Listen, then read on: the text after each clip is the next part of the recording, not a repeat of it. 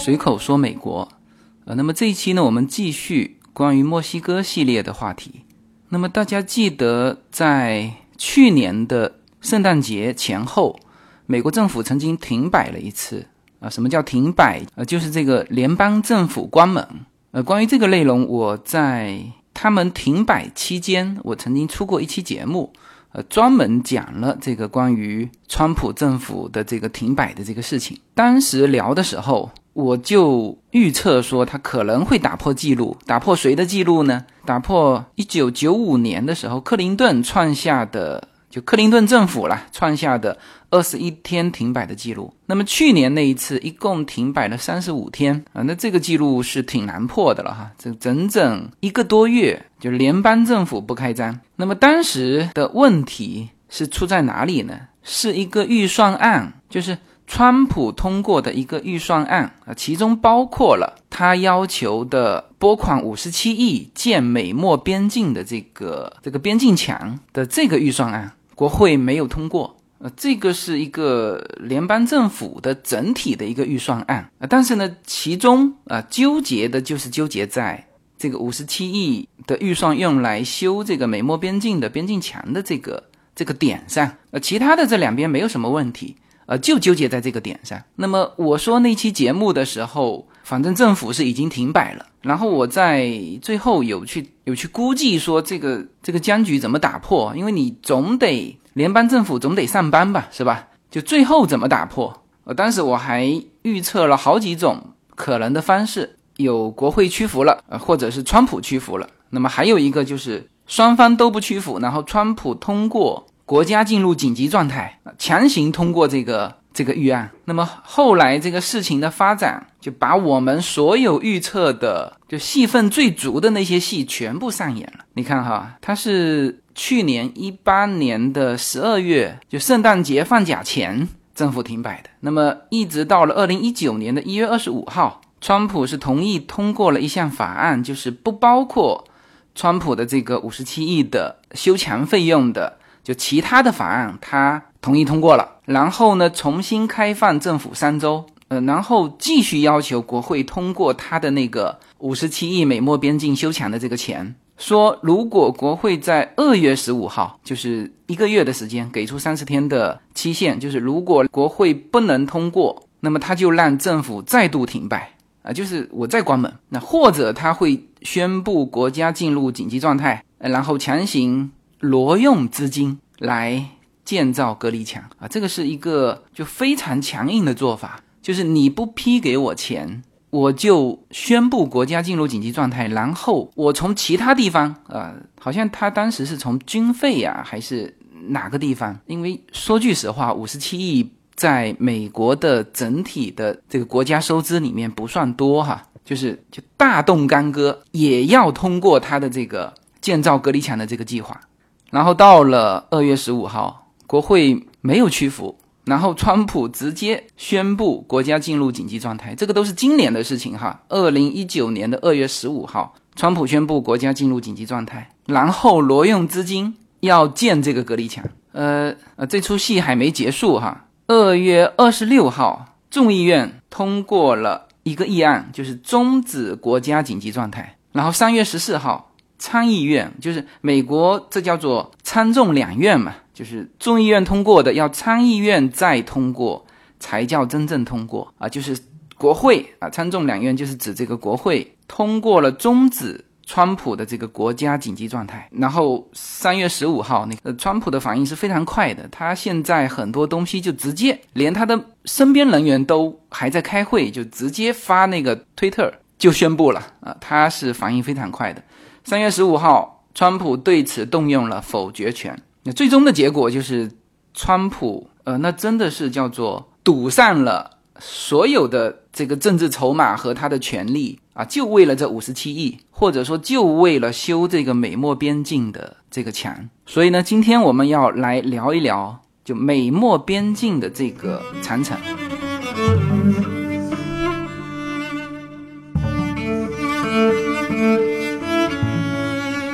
大家如果打开世界地图啊，那大家可以稍微看一下这个美墨边境哈。美国和墨西哥接壤的这个州啊啊，实际上也就是四个州，从西到东啊，先是加州，然后是亚利桑那州，然后是新墨西哥州，然后就是德州，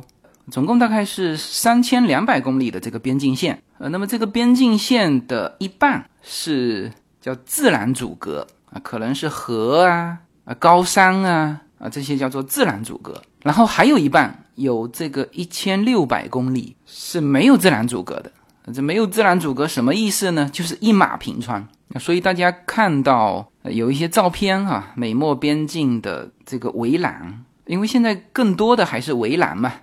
因为川普的这个要把它建成一个高大漂亮的，还要有艺术感的这个墙的话呢，现在几乎还没开始，或者说动工了一点点，就离他的雄伟的计划还差很多。所以大家现在看到的这个美墨分割线，很多已经建成的这些围栏呢，大家就会发现它其实是很平的，就是两边都是平地啊，就是在这两边。建了啊这种围栏，那么这种围栏目前大部分是那种栏杆状，高度大概三层楼的高度吧。然后沿着墨西哥的这一侧，就是顶上呢是倾斜的，就是让它比较难去攀爬啊。但是有相当一部分是栏杆的，也就是两边呢就是站着，那就都可以看得到对面。所以我们有的时候会。呃，拍摄到这种场景哈，就是就是有一些已经翻过来的这个墨西哥人啊，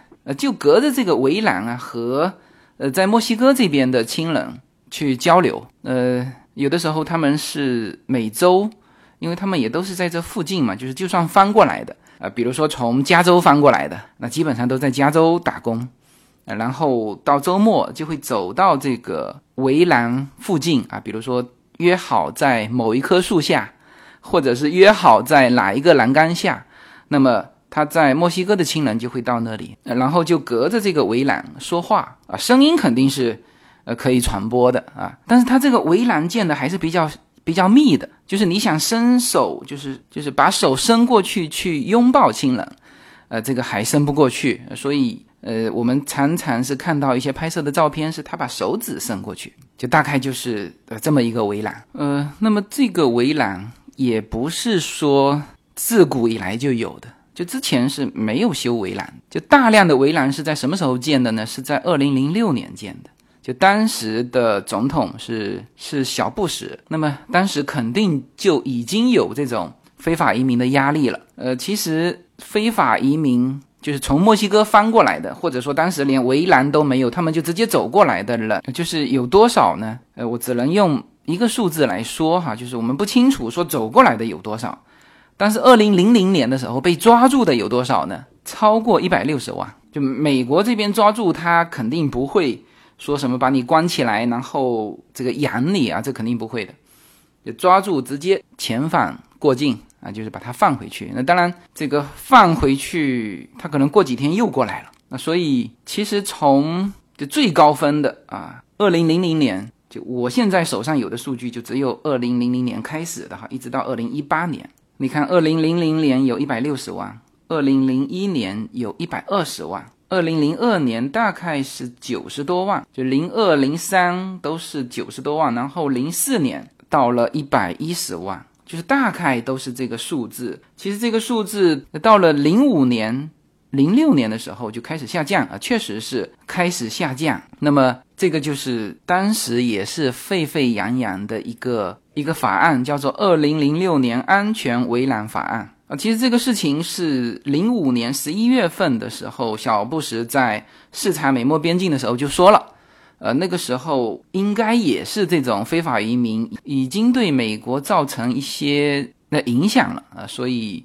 这个小布什才说了这个话嘛，然后就开始法律运作。你看这个十二月份，就是零五年的十二月份，参众两院是批准了一个在美墨边境修建六百九十八英里的围栏啊，那那个时候是。决定修建哈，然后这个提案一公布出来，那肯定是很多反对的声音嘛。那这个包括了墨西哥的总统，那就是在这件事情上，墨西哥的态度始终是什么呢？始终最好你美国敞开大门，我墨西哥的呃这些人民自由进出啊，因为呃这个对墨西哥是有好处的哈。呃，我们先撇开那个毒品的这个贸易，呃，先撇开这个不说，就是正常的当时，其实从一九九零年那个北美自由贸易协定之后，就大量的墨西哥人往美国边境涌啊，但是他们。主要的就是去美国打工，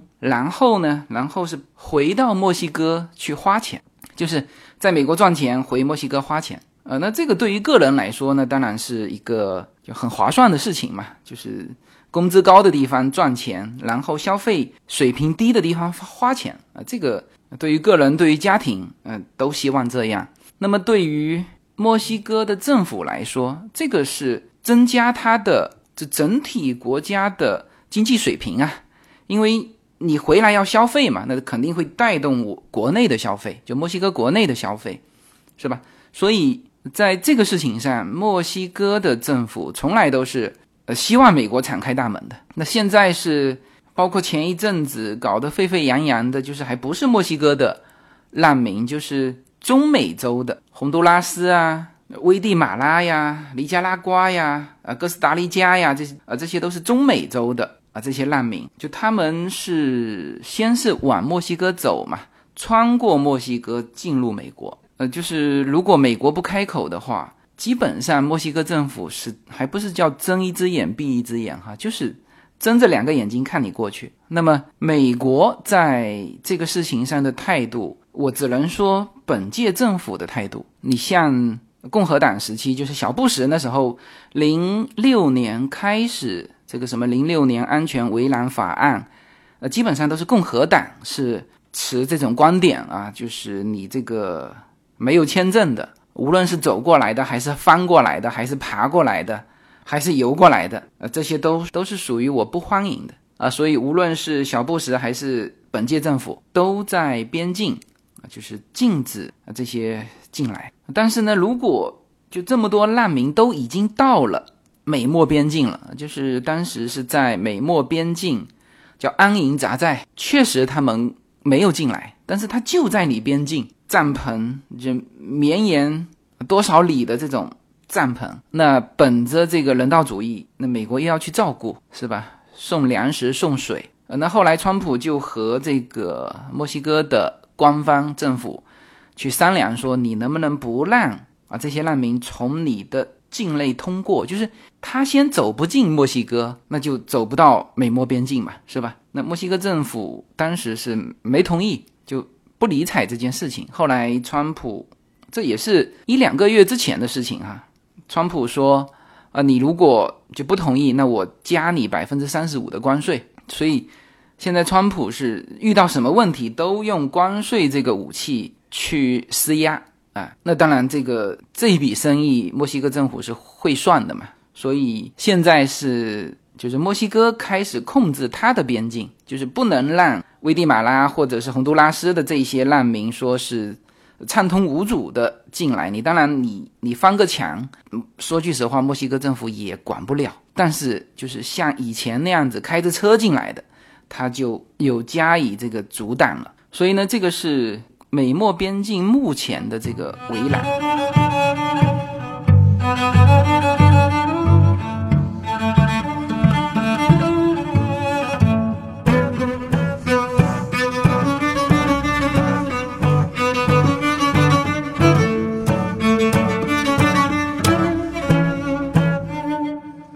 随口说美国的听友大家好，我的新书《平行美利坚》目前已经在当当网、京东等各大网站均开始正式发售，同时在电子书 Kindle 上也已开始发售。那么这本书是随口说美国的第一本书，也是我个人第一本书。拨开迷雾看美国当下，中美两国恰是两条平行线。只有穿梭其中的人才能看清一切。希望大家支持这本书，现在就可以立刻在网上下单购到这本书。谢谢大家。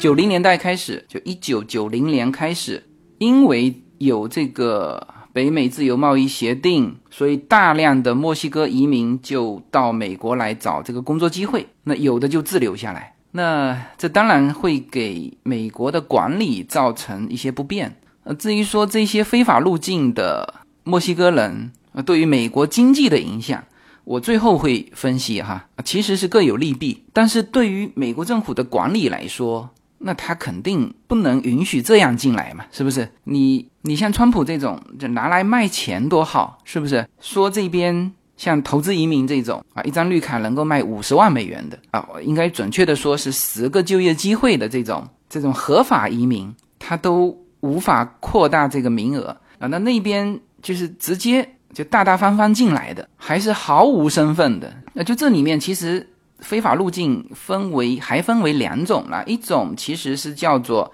预期自留啊，其实预期自留的这个数量也是非常多的哈。那另外一种呢，就是他根本就是没有签证进来的啊，就是之前我说的躺在汽车后备箱进来的、翻墙进来的、爬沟进来的。你像曾经给我们家做装修的一个装修工，就其实他弟弟是我们家的装修工啊。然后有一阵子这个工程量比较大，然后他就把他哥哥叫来了。呃，他哥哥跟他弟弟长得非常像哈，但是干活没有他弟弟体力好，就是就做两下就要坐在那边休息。后来他弟弟解释啊，说他哥哥当时从墨西哥边境是从那个污水管道爬进来。他说爬进来的时候是吸了一点气呢，还是喝了几口水啊？这个我忘记了。总之那个时候就就留下了这个病因啊。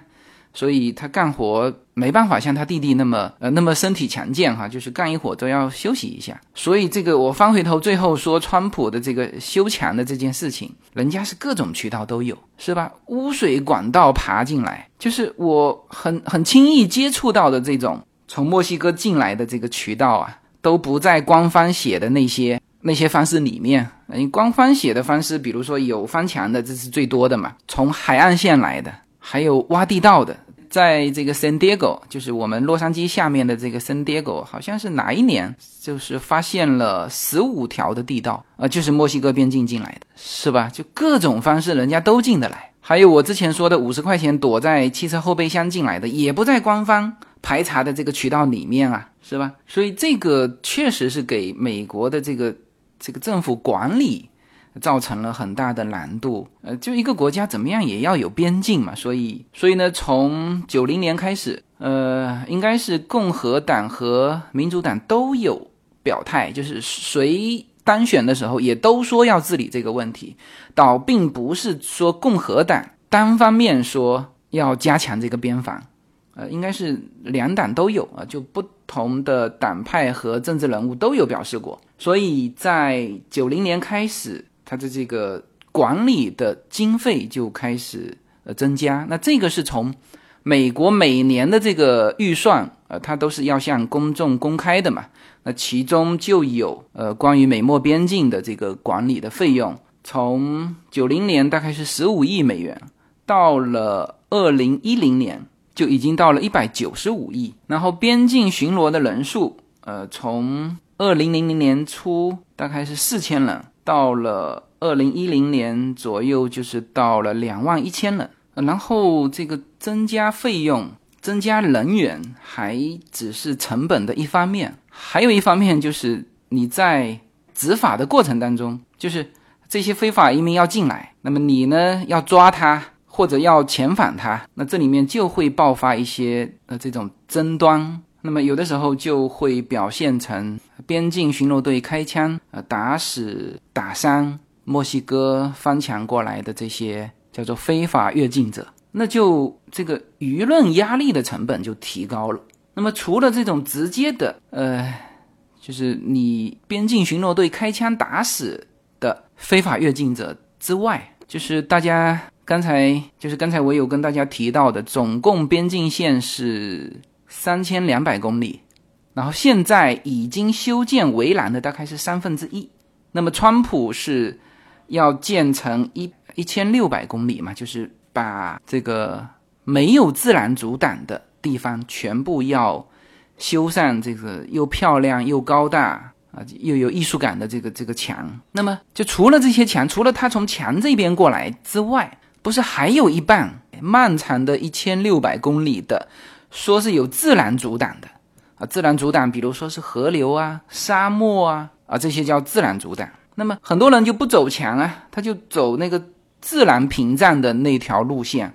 那就有一些就掉到沟里的呀，呃，这个这个河里面淹死的呀，还有的就是蛮多人去走那个亚利桑那州的那个沙漠的，那么这个的死亡风险也是非常大的。那有的是他已经进入到美国境内了，但是走不出那个沙漠，比如说二零一二年美国的德州。在这个布鲁克斯，呃，就发现了一百二十九具非法移民的尸体。那这个就是已经进来了，但是他他走不出来。所以呢，这个就是美墨边境的这个要修墙的这个这个历史沿袭啊。从九零年开始，然后零六年小布什修了，大概在川普接手之前啊，陆陆续续哈，总共是修了一千公里左右的这个围栏，就是这个栅栏。呃，那么这个大家稍微头脑有数据印象的，呃，就会算得出来哈。总共边境线三千二公里，有一千六公里是自然屏障，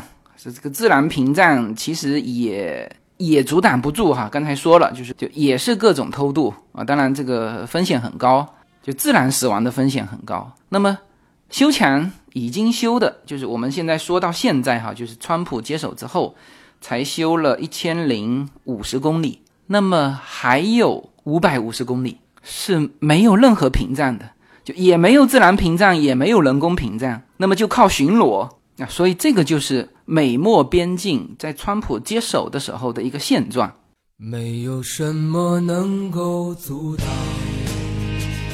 没有什么可以阻挡对自由的向往。大家好，这张专辑的播出时间是每周一周五的下午，每周两期，不见不散。现在大家除了收听我的音频节目之外，还可以加入我的微信公众号，公众号的名字是无限空间，这是一个跨越中美的自由连接的社群。大家可以通过这个公众号找到您所在的城市或者是您喜欢的微信群，加入随口说美国的社群。同时，也在这个公众号里面啊，已经建成了随口说美国的 IP 矩阵，名字叫做星辰大海。在这里面呢，大家。可以听到更多的跨境主播为您分享的更多的跨境内容。当然，您如果希望随时能够追踪到随口说美国的各类信息，您还可以登录新浪微博、今日头条、抖音去搜寻随口说美国。移动互联网的神奇之处呢，就是可以把同类的人拉得很近，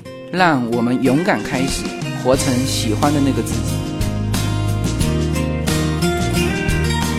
好那么我们接下来就要聊到这个川普要修的这个墙啊，以及他修墙为什么在目前美国引起这么大的争议，然后他又这么坚持，然后以至于搞得这么难看啊！为了五十七亿，政府停摆三十五天。呃，那么这里面我首先可能要聊一下美国的老百姓到底对呃这些非法入境的。呃，这些墨西哥人到底是一个什么样的看法？呃，因为我们自己住在加州嘛，然后身边接触的，无论是生意上还是生活上，呃，都会接触到周边的人对于非法移民的一些看法，所以呃，应该是可以代表美国的，就是具体接触到这些非法入境者的这个民众的意见了哈。因为我刚才说了，其实真正美墨边境就四个州，然后中间的那个亚利桑那州和新墨西哥州呢，就是大量的是沙漠，或者是大家如果去旅行的话，都可以看到那个大峡谷就那么大，是吧？那么就是加州和德州有经济，就是人家进来不是看风景的嘛，是吧？进来要有工作，是打工赚钱回去的，所以基本上进来的呃这些墨西哥人就大量的是去加州，呃，当然就看他的这个所在的自己所在的家乡。靠哪一边近？你像加州的这个非法移民，大概占到全美国非法移民的四分之一。呃，那当然这个数据也是个大概，因为这个总数本身就是个大概嘛。这个应该说，就大概美国的非法移民就是三千六百万到四千万之间。那么加州大概占到四分之一。那么有一组数据哈，这些数据都是第三方的这个调研机构啊，不是官方数据。呃，但是这种调研机构的数据还是可信的，因为它不是官方嘛。呃，而且是从这种工商界有一些公司，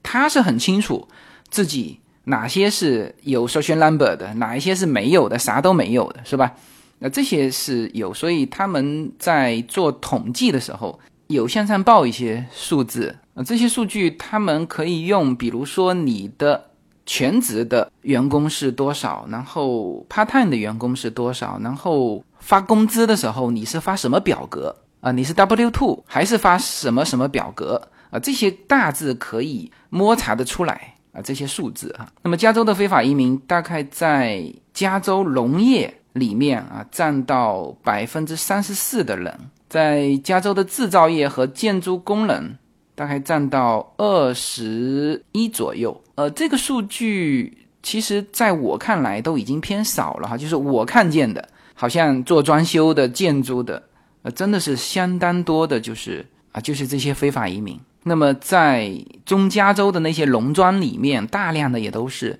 非法移民。那么他们每年为加州创造了大概。一千三百亿的美元的这个 GDP，他说这个数字超过了美国十九个州的 GDP 啊。那么这个是就是美国的民众需要非法移民的地方，因为很多的事情需要这些人去做，那价格也便宜啊。呃，之前我跟大家也有说过，像比如说我们家的装修，比如说我们啊前院除草后院种树啊，这些全部用的都是老墨。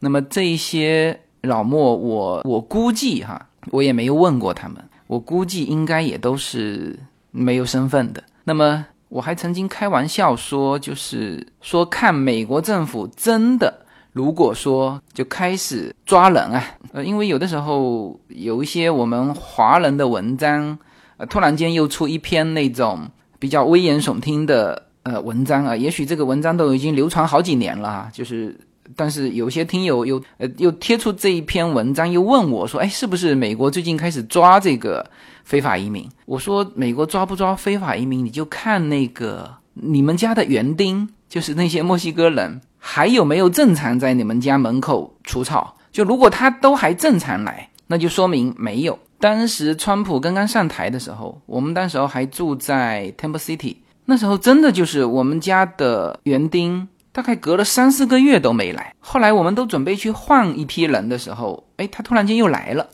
然后问他什么情况，他说他回家了一趟，然后说什么政策不太好啊，大概是这个意思啊。所以就是你看，我们当时去换人的时候，我们也有想过，说现在如果找不到这些老墨，那谁给我们除草是吧？你找个白人，那还不如我们自己上。那这个还是很简单的，就是。对于我们来说是可有可无的工种，那对于那些大规模的种植园，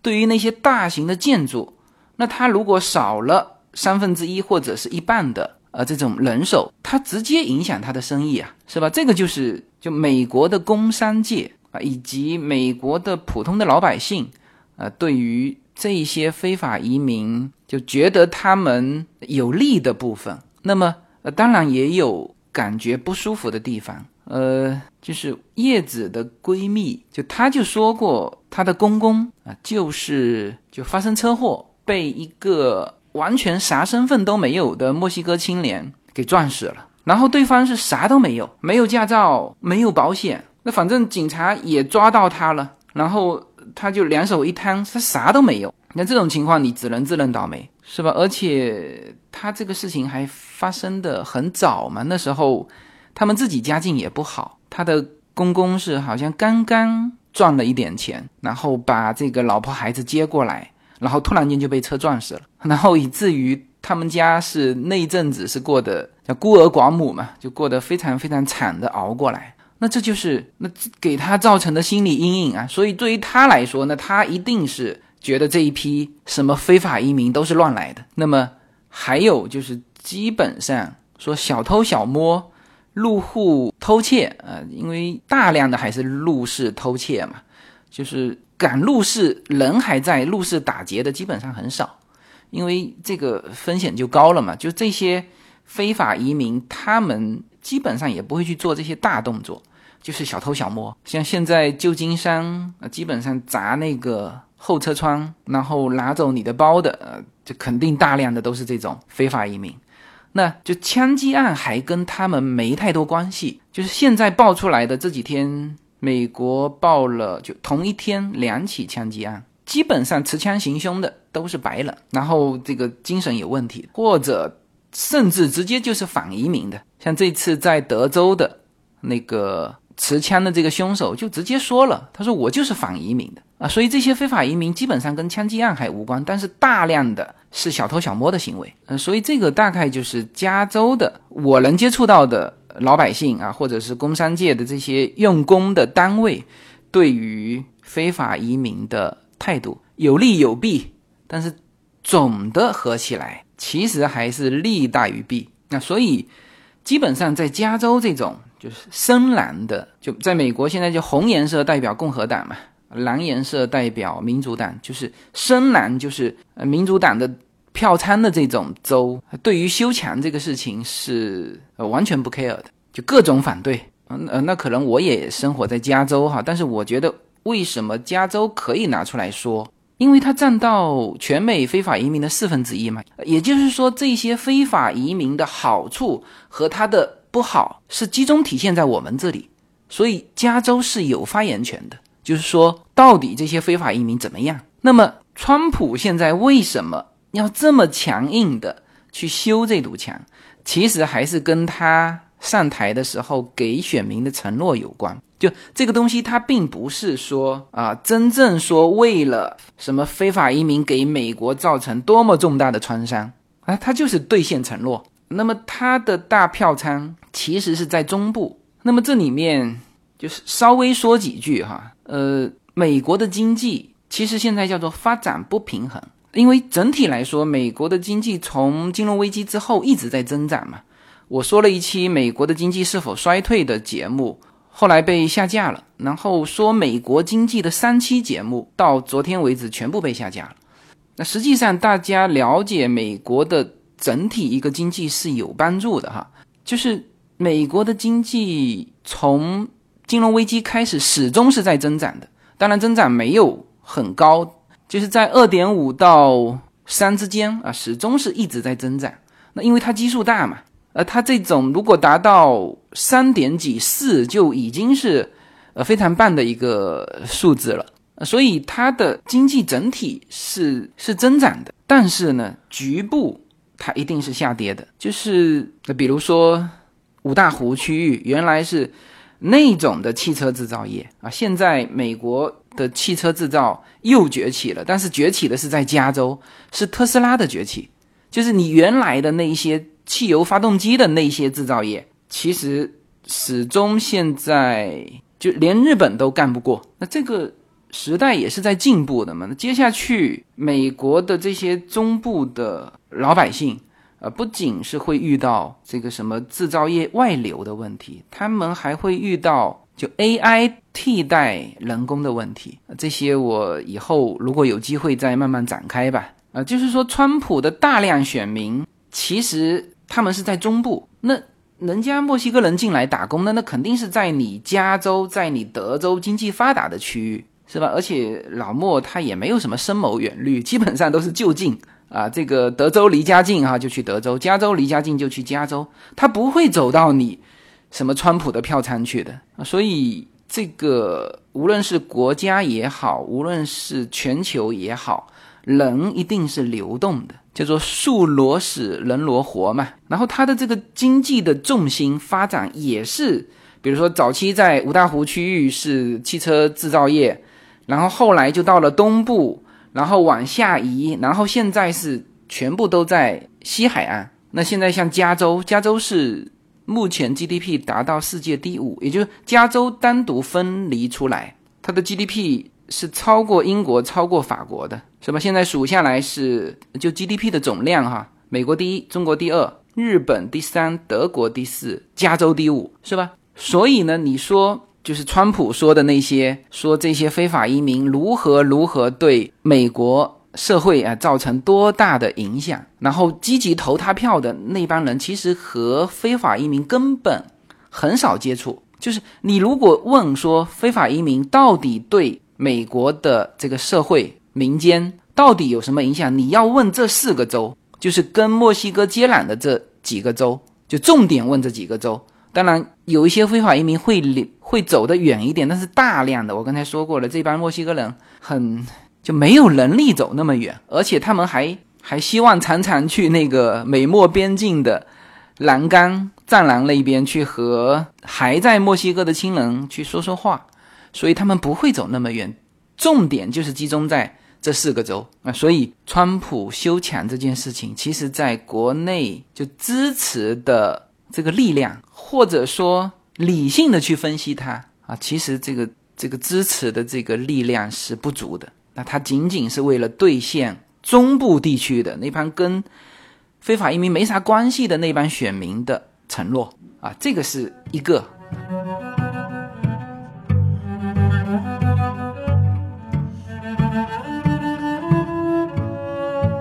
第二呢，就是修墙要花钱嘛。你如果说我没成本的，如果说我川普自己掏钱啊，好像曾经也有文章说说川普准备自己掏钱，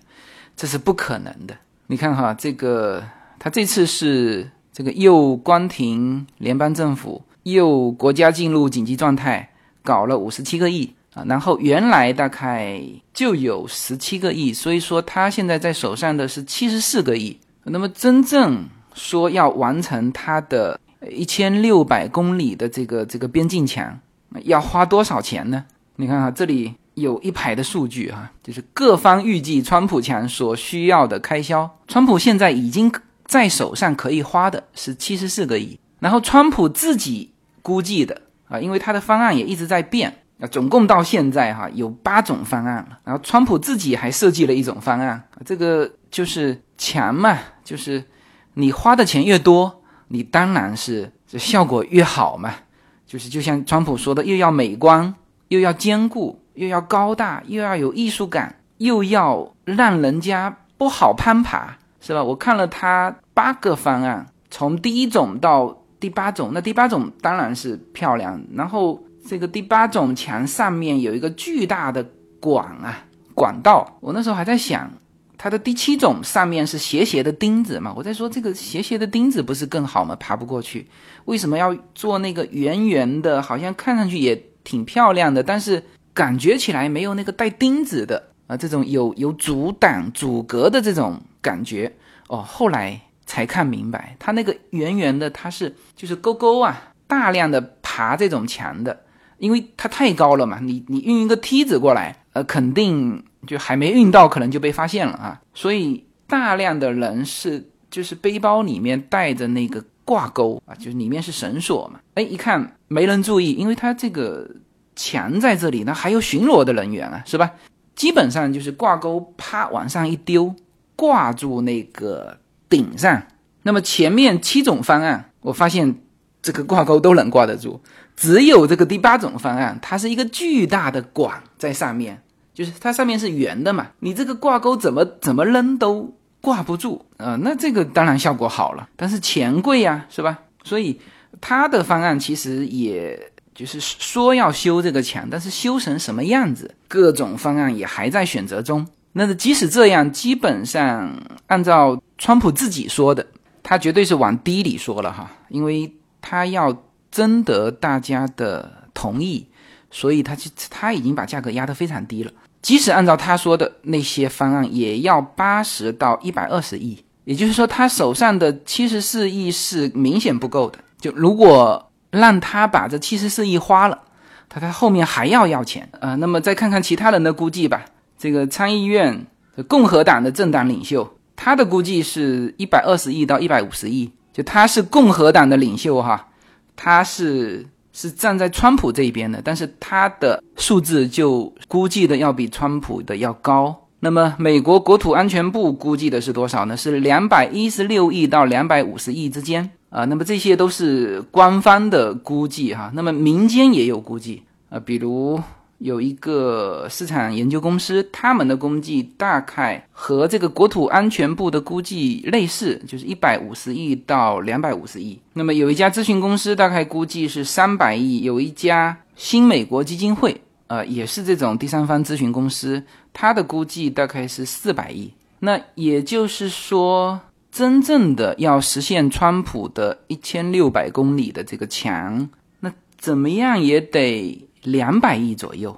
就基本上数字我会呃比较认可，是美国国土安全部的两百五十亿这个上限，因为这个民主党这边还公布了一个预计，那肯定是往高了去的啊，他预计了一个七百亿，就他就是反对嘛，所以就说这个价格非常高，得不偿失啊，那要把这个成本给说高是吧？所以这个就是就目前川普要修这堵墙的成本。那么刚才说了一个呢，就是这一些非法移民在真正的就是与他们有接触的这些州，大家的态度叫做至少不是那么强烈的反对非法移民。那甚至像加州这种州还啊宣布自己是庇护州，就是接纳非法移民。然后呢，川普要修的这个墙费用上啊，其实是超过了他所要的七十四亿，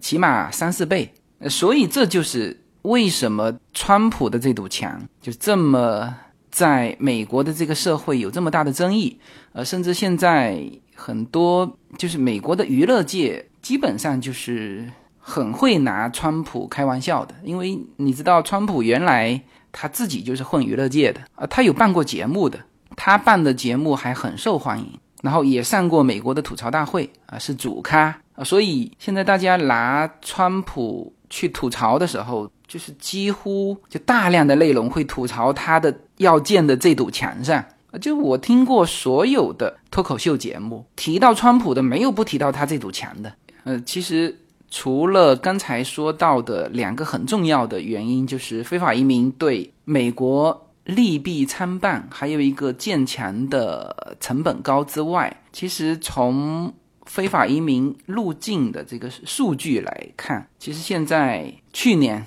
二零一八年在美国海关以及边境保卫局公布的数据就只剩下四十万了，和二零零零年的一百六十万就已经降到了四分之一。所以现在很多机构是说，其实现在已经过了那个就是墨西哥人进来的高峰期了，就这个非法入境的这个潮已经退了。当然，这个是指墨西哥哈。你看，二零零零年的时候，边境巡逻队当时逮捕了一百六十七万，其中百分之九十八以上是墨西哥人。那么到了二零一七年的时候，就总共只逮捕了四十万，其中就只有百分之四十二是墨西哥人啊。这个是就是边境逮捕到遣返的。那还有就是签证过期，呃，签证过期也算是非法拘留嘛。我们不叫自留啊，就非法拘留，那签证过期也算。那这个数字是官方的，很明确的，因为它很好统计嘛。那这个数字呢，就墨西哥也不是第一位。墨西哥现在在二零一七年的数字哈，在美国签证过期的人数大概是五万多，然后第一位的大家想想看是谁哈？